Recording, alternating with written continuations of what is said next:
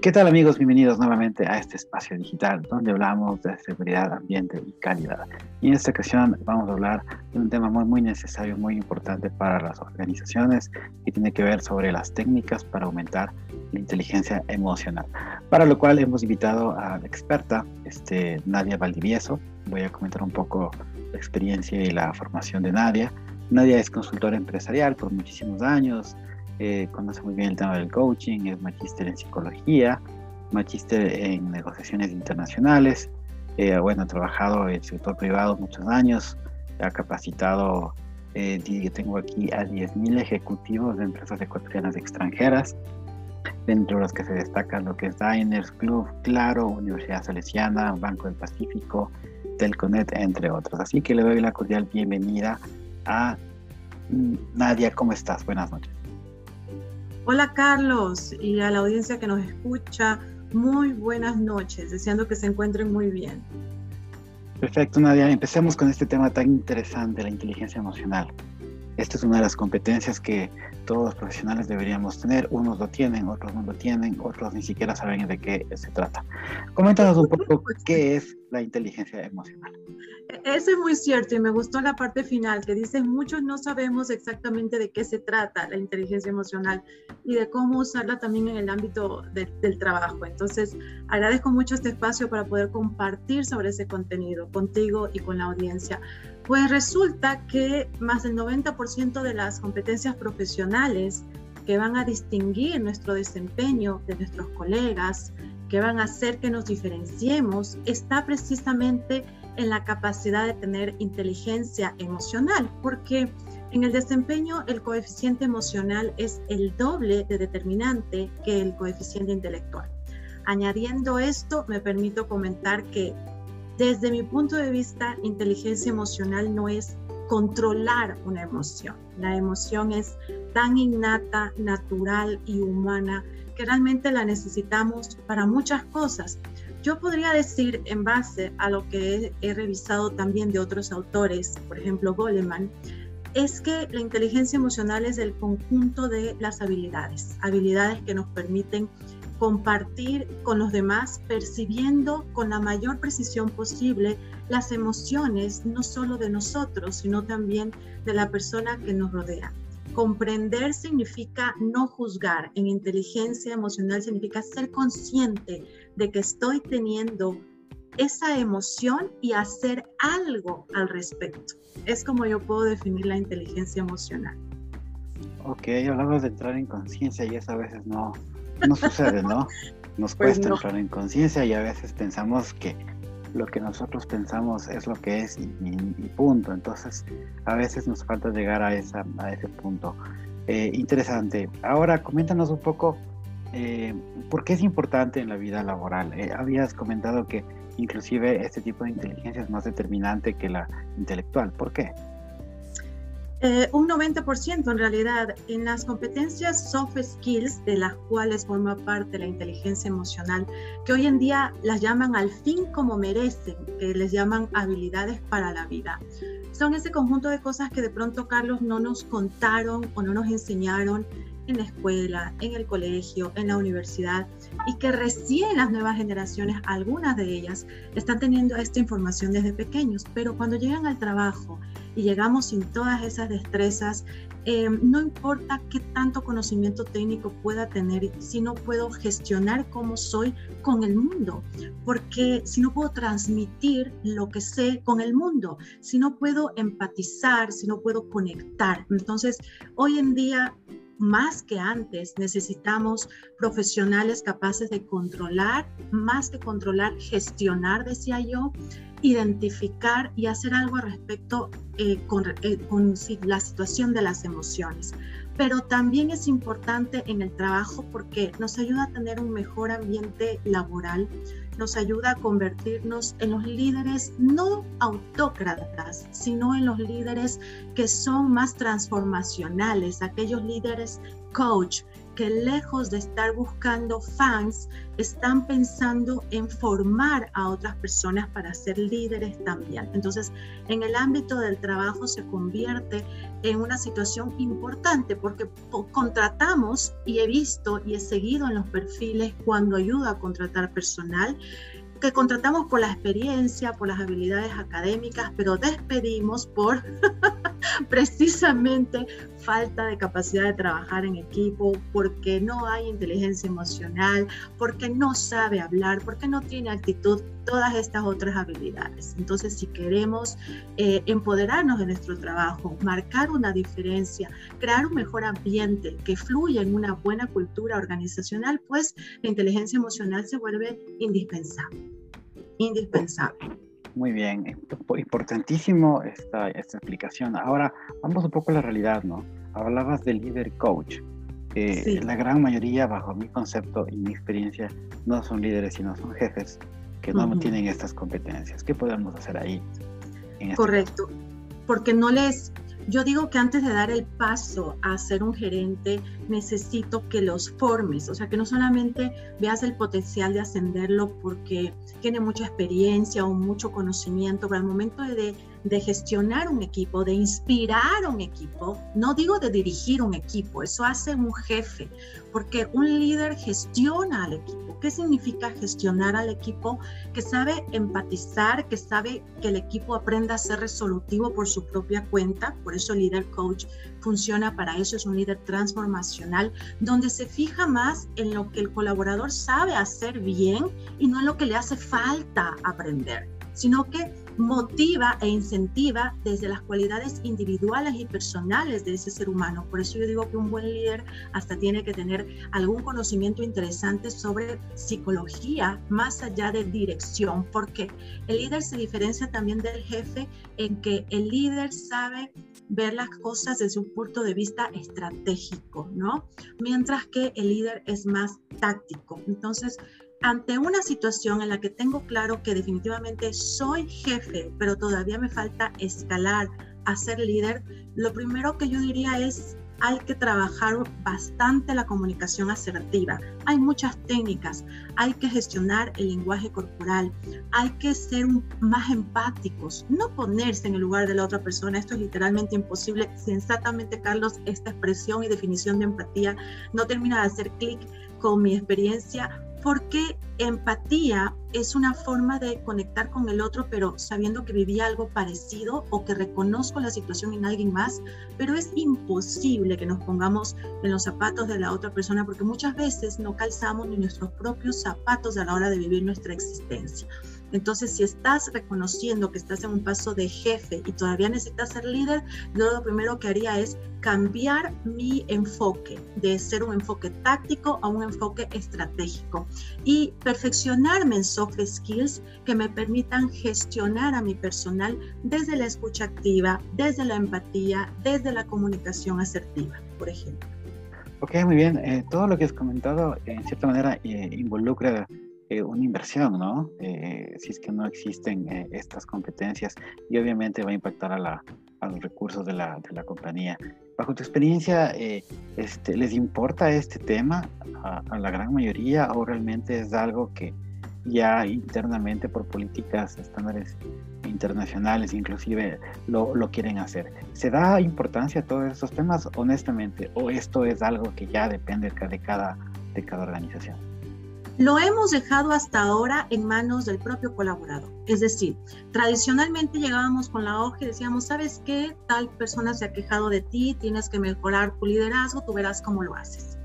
Hoy en día soy testigo de que las empresas están incluyendo en programas especializados a un top 10 o a un grupo exclusivo de líderes, lo que yo insisto, deberíamos democratizar la situación, no solamente hacerlo VIP, pero bueno, hay que ir por pasos y ese ya es un gran paso. Y ya lo ponen dentro de los planes de carrera individuales de los líderes como habilidades que necesitan realmente dominar para hacer que la cosa fluya en el departamento. Ahora, una cosa sí me permito decir a los líderes que nos están escuchando o que quieren desarrollar inteligencia emocional, eh, independiente de que estés dirigiendo un equipo o no, y es que no puedes esperar, esto es parte de la motivación y la inteligencia emocional, no puedes esperar que alguien más te motive a conseguir una habilidad. No puedes esperar a que sea el departamento o tu jefe quien te, te financie y diga esto te hace falta y te lo doy. Parte de la automotivación es reconocer cuáles son mis oportunidades de mejora y buscar las formas, que hay un montón. Tenemos un montón de cursos eh, en línea hoy en día con la era del, conocimiento, porque ya no es de la información, es del conocimiento. Eh, tenemos acceso a tanta información gratuita en plataformas como Coursera, Udemy, Ah, incluso, por ejemplo, en mi canal de YouTube tengo videos que hablan al respecto con tips y sugerencias. Entonces, si realmente uno quiere, se autoeduca inclusive a muy bajo costo. Entonces, yo diría que es una corresponsabilidad entre la empresa y hasta qué punto va a financiar un determinado programa y también los primeros pasos y el interés que puedas mostrar tú dentro de tu equipo a quien me está escuchando para que te empoderes autoeducándote, siendo autodidacta, investigando, no conformándote con lo que recibes del entorno, sino buscando algo más para desarrollar esa habilidad. Ok, totalmente de acuerdo, ¿no? Eh, viene la parte también de, en este caso, de los colaboradores, ¿no? De que quieran, te motiven y aprendan continuamente. Ok, y muy, muy interesante todo lo que acabas de mencionar. Este, eh, coméntanos un poco cómo reconocemos o qué características tiene una persona con inteligencia emocional. Kelly, esa, esa es una de las preguntas que, que más me gustó. Tengo que, admitirlo, porque decimos, es como un vendedor, decimos el vendedor nace o se hace. Una persona con inteligencia emocional nace o se hace. Y yo te puedo decir que sí tenemos cierta predisposición genética a desarrollar ciertas habilidades de manera innata, sean habilidades duras, hard skills, las técnicas, como también habilidades de vida o las soft skills, como la inteligencia emocional. Unos nacen con más predisposición que otros. Incluso te voy a, invitar a que hagas un autoanálisis a las personas que, que nos escuchan ahorita. ¿Cómo saber si soy empático solo viendo eh, mi biología, mi fisionomía? es muy interesante porque tú puedes darte cuenta si una persona es más empática cuando tiene una nariz más larga, cuando tiene unos ojos más grandes. Estas son esta segunda área del rostro está asociada en psicología facial a el cerebro emocional. Cuando se va desarrollando el cerebro límbico, que es el cerebro emocional en los seres humanos, se van desarrollando al mismo tiempo la nariz, los ojos. Entonces, ver esas proporciones en tu cara y reconocer esas proporciones en tu equipo también eh, te permite, sin conocerlo verbalmente, solo viéndolo, saber si innatamente por su biología está hecho para tener una facilidad para desarrollar inteligencia emocional. Y te puedo decir que sí, que los que tienen el cerebro límbico más desarrollado y por ende esta zona del rostro más amplia, son personas que de manera innata saben conectar más fácilmente con otro ser humano a través de la empatía y la escucha activa. Entonces lo primero que yo utilizo como herramienta es la morfopsicología facial para reconocer si un ser humano o no tiene inteligencia emocional solo viéndolo. Otro paso ya cuando ya estamos socializando es reconocer si utiliza términos como el yo siento en vez de decir el yo pienso o en vez de echar la culpa de sus comportamientos a los demás. Una persona con inteligencia emocional sabe hablar desde el yo. Dice, por ejemplo, cuando tú no envías el informe, yo me siento mal.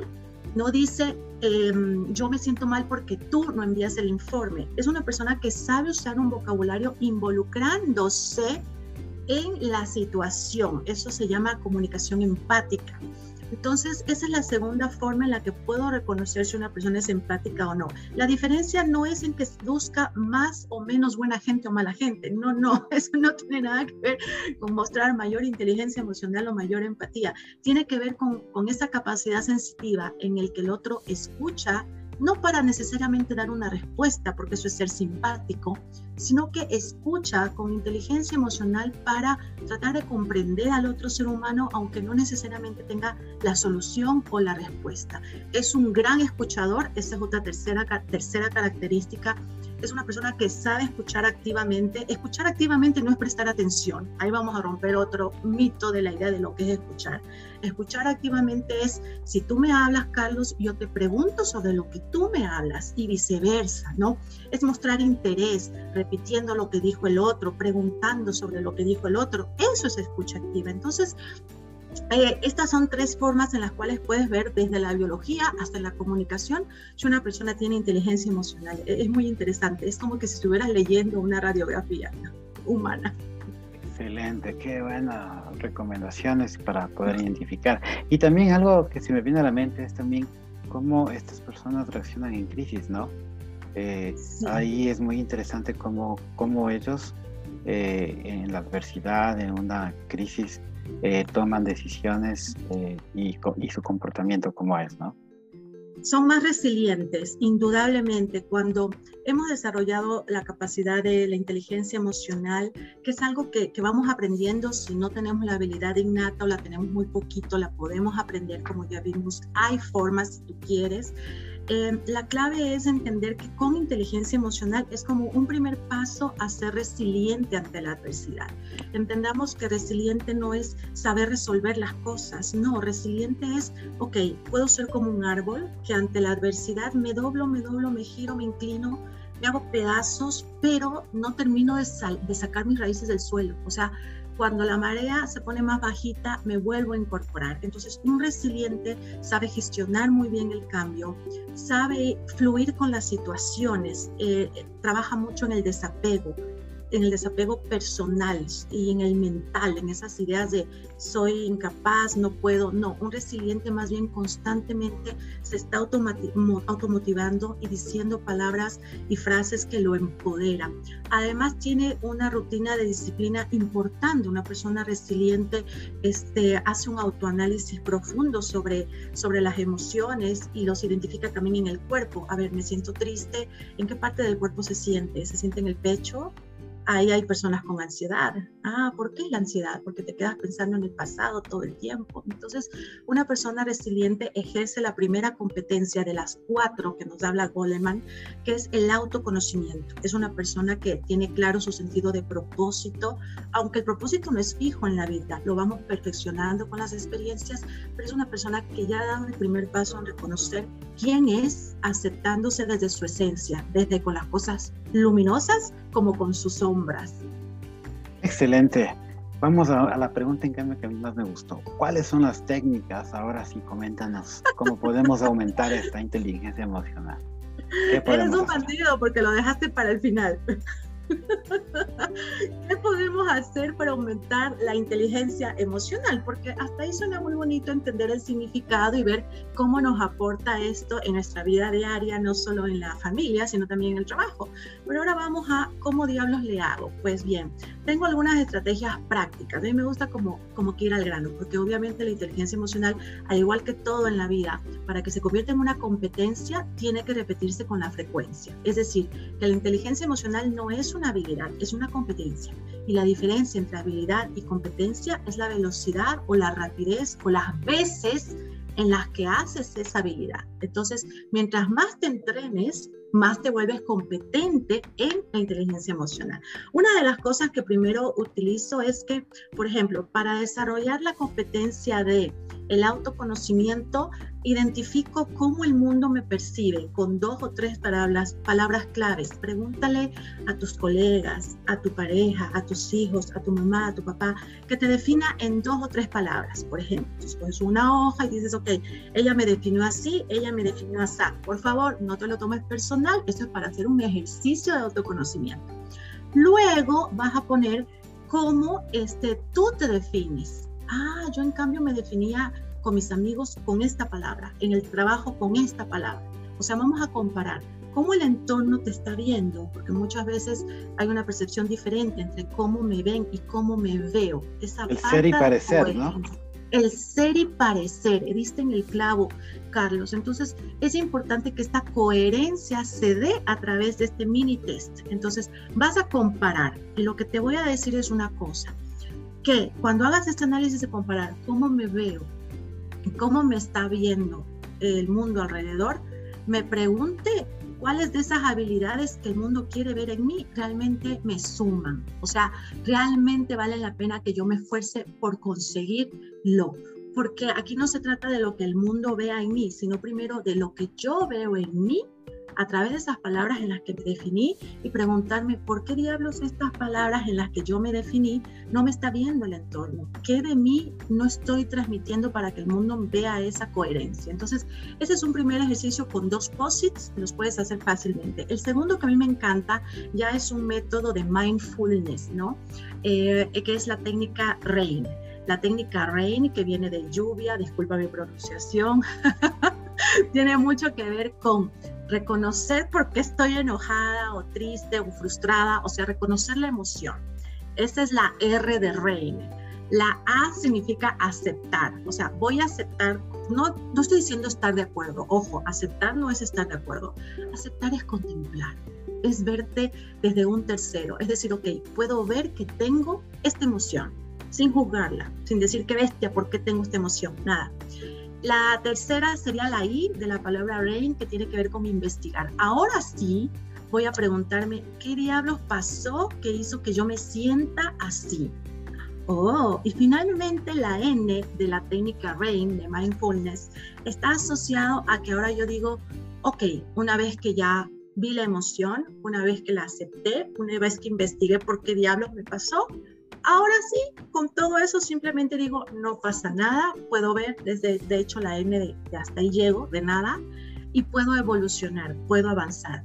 La clave es que en el día, Carlos, tengas unas cinco emociones positivas. Ojo con esta estadística, no la digo yo, la dice Boyatsis, experto en liderazgo de la Harvard Business Review, ha hecho varias publicaciones y escrito libros, y él reconoce dentro de sus investigaciones que necesitamos cinco em, emociones positivas en el día para compensar en algo lo que te afectó emocional y físicamente una emoción negativa cinco por cada uno. Entonces, otra tercera tarea que te puedes llevar ya para empezar a ser inteligente emocional es, ok, si hoy en el día tuve una reacción de ira, por Dios, ¿qué estoy haciendo en el mismo día? Cinco acciones que me den más bien emociones positivas para compensar el dolor de estómago, el estrés, el cortisol elevado que me generó esa emoción negativa. Entonces ese es un tercer ejercicio rápido que puedes hacer. Otro que puedes hacer es hacer disrupción al cerebro. Me gusta mucho trabajar con esto como psicóloga integrativa. Veo que es una herramienta práctica. Puedes coger una liga, una pulsera, y cuando tengas un pensamiento negativo, este, móvela un poco, como, como las películas dicen peñiscarse, no quiero ser tan masoquista, pero sería más fácil si solo la cambiaras de lado y no te estés golpeando, porque el cerebro no puede concentrarse en dos cosas a la vez, está pensando en el dolor de la mano primero y se desconecta un rato del pensamiento negativo. Eso es disrupción, eso es algo que no se espera el cerebro. Entonces esa es otra técnica que puedes usar.